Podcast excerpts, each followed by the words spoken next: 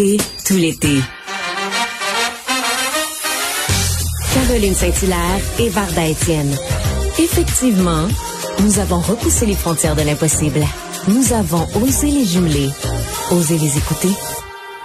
Bon, Varda, il y a un auditeur euh, qui, euh, qui m'a donné la réponse de ah. teaser, titiller, titiller. Ah, bien, bien sûr, merci. Titiller, titiller. Voilà, titiller, Alors, euh, à retenir, parce qu'on va pas faire des fautes de français. Surtout toi. Parce que, ben, c'est ça, je suis ben, rendue à 22, 22 push-ups. On va parler politique avec Marc-André Leclerc. Bonjour, Marc-André. Bonjour Caroline, bonjour Varda. Bonjour Emma. Alors, on compte tes fautes de français. Chaque faute, c'est un push-up, Marc-André. Et c'est parti maintenant. On parle des candidatures fédérales. Je plus.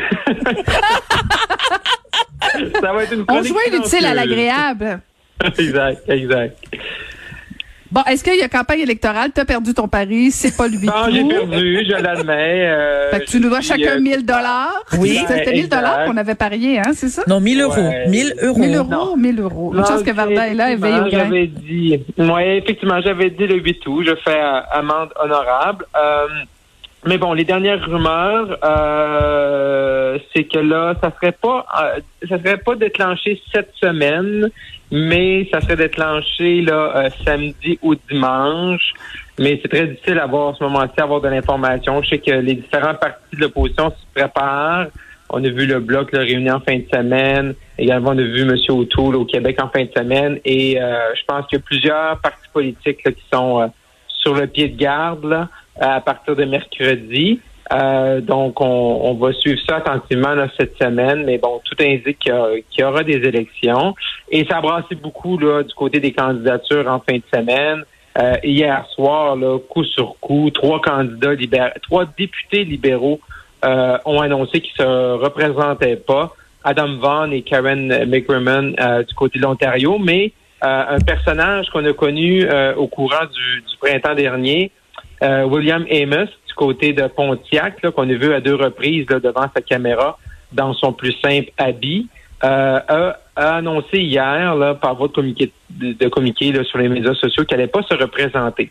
Ce qui est un peu surprenant du côté de Monsieur euh, Amos, c'est que euh, plus tôt cet été, on avait discuté de ça ensemble. Il avait fait une conférence de presse avec les médias ici en Outaouais pour annoncer qu'elle allait se représenter.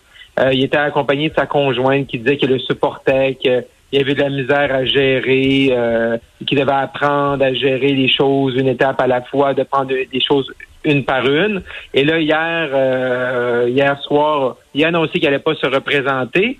Et au cours des deux dernières heures, le Parti libéral a envoyé une lettre aux membres du comté de Pontiac, leur annonçant que c'était Sophie Châtel qui allait être la nouvelle candidate libérale dans Pontiac. Donc, Hier soir, euh, au début de l'été, M. Amos nous dit je vais être je vais être candidat. Hier soir, il nous annonce euh, qu'elle n'allait pas être candidat. Et cet après-midi, on apprend que euh, la nouvelle candidate est déjà choisie du côté du Parti libéral.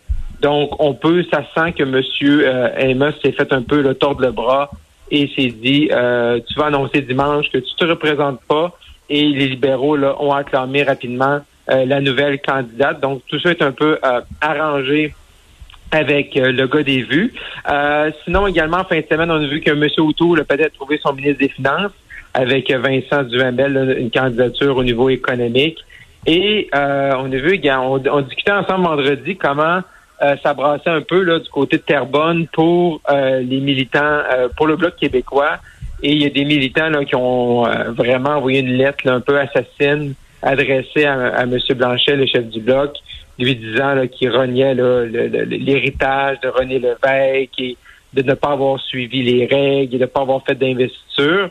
Euh, M. Blanchet s'est encore défendu en disant que euh, bon, qu'il avait suivi les règles et que le M. Boudria, qui est l'actuel député bloquiste, ne méritait pas euh, son investiture. Donc, ça a beaucoup brassé en fin de semaine. Là. on va voir aussi également le M. Duhamel avec les conservateurs. Là, c'est un nom important qui peut être un ministre des Finances. Également pour M. Auto, ça va être très intéressant, comme on discutait au cours des derniers jours. Euh, est-ce que Dominique Vient pourrait être une candidate pour remplacer M. Blaney dans les vies Bellechasse, les aides-chemins? On sait que Mme Vient est courtisée autant au municipal qu'au fédéral. Elle a disons municipal, donc il y a encore peut-être une porte d'ouverture pour elle au fédéral.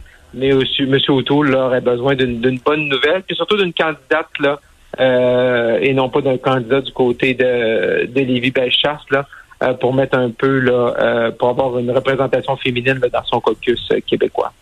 Mhm. Il y a besoin, il y a besoin de femmes, euh, Monsieur O'Toole, particulièrement au Québec, effectivement. S'il veut, euh, s'il veut avoir aussi euh, des, des, femmes qui vont parler pour lui, parce que bon, c'est uniquement des hommes qui sont députés. bon, c'est pas de sa faute, ça, c'est l'électorat qui a décidé ainsi. Mais en même temps, pour la prochaine campagne électorale, ça va être ça le défi de Monsieur O'Toole, qu'on entende des, des voix féminines du Québec parler de M. O'Toole parce qu'on le sait, Justin Trudeau va ramener le débat sur l'avortement. Puis euh, là, si c'est euh, si c'est Richard Morel euh, qui parle d'avortement, c'est beaucoup moins fort que si des femmes viennent viennent au bâton pour pour défendre le Parti conservateur.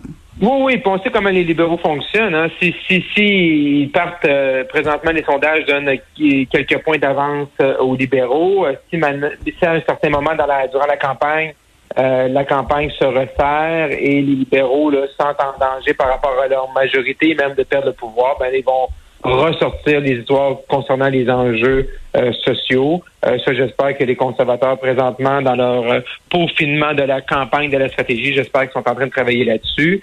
Et également d'avoir des voix féminines. Et dans une circonscription qui est un château fort pour les conservateurs, donc ça peut mhm. leur assurer d'avoir une femme par la suite.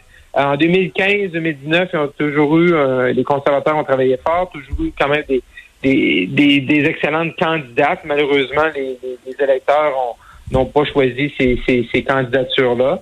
Euh, mais là, euh, Bellechasse, Lévis, euh, les Etchamins, là, vraiment là, une opportunité, une opportunité en or pour M. O'Toole. Ah, Marc-André, parle-nous donc du Parti conservateur du Québec, toi. On s'ennuie pas avec eux autres. Chaque semaine, à chaque semaine. Écoute, épisode 22, chapitre 14. oui, mais en tout cas, ils retiennent l'attention euh, cet été, hier, pour vraiment pour une, mauvaise chose.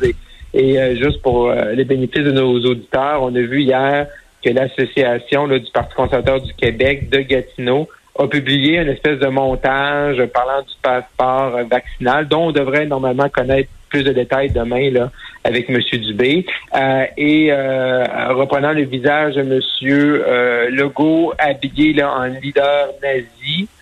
Et ça, c'est jamais une bonne idée. Hein? Peu importe en politique. Et moi, j'ai géré des candidats là, euh, qui ont fait des commentaires et même qui avaient comparé. Là, hey, Marc-André, Marc-André, je t'arrête tout de suite. C'était qui le pire? Juste entre nous trois, là. C'était qui le pire que tu as géré?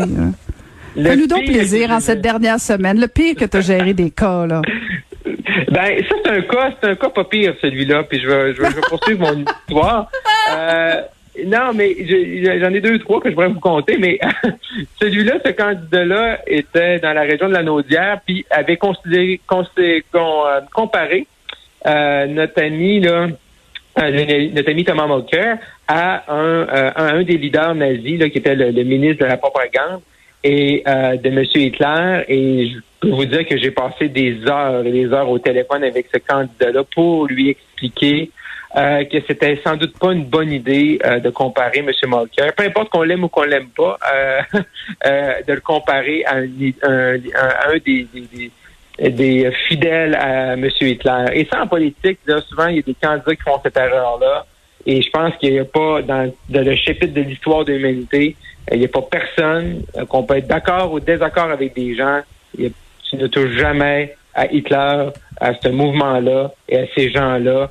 Et euh, je pense que heureusement que M. Duhem a bien géré, euh, bien géré euh, la situation en condamnant rapidement. Et ça va obliger. Et M. Duhem, il sait que dans, dans son dans son parmi les militants, parmi les membres, il y a beaucoup de nouveaux membres au Parti conservateur du Québec qui va devoir le contrôler davantage, mieux ses, ses troupes.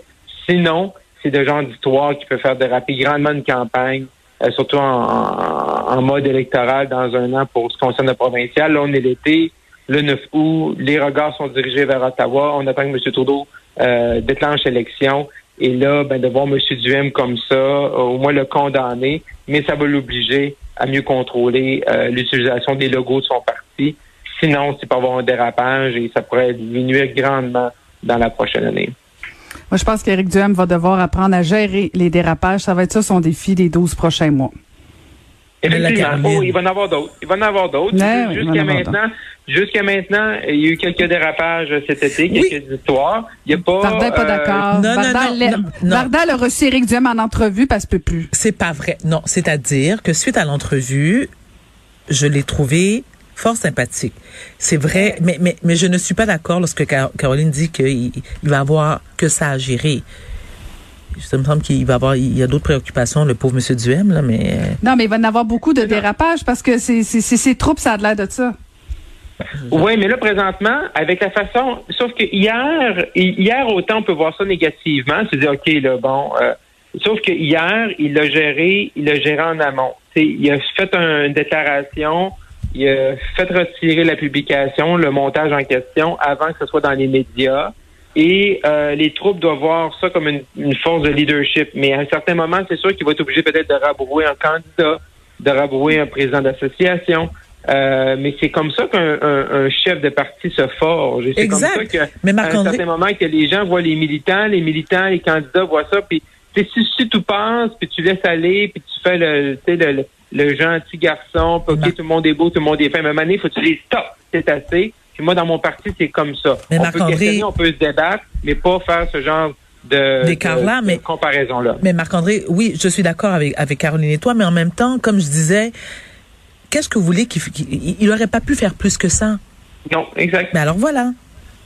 Exact, mais c'est pour ça que moi, il aurait pu, il aurait pu, il aurait pu être silencieux, il aurait pu décider de, de pas. Non, il pouvait pas être silencieux. On a vu des chefs de parti des fois dire, mais là, il pouvait pas. Le, le, fait heureusement, parce que là, ce matin, on aurait pu se parler puis dire, OK, mais là, il n'y a, rien dit, ça fait 24 heures, la publication est encore là. Il y a toujours des façons de mal de gérer, ça arrive la fin de semaine, ça, mais là, il était vraiment proactif.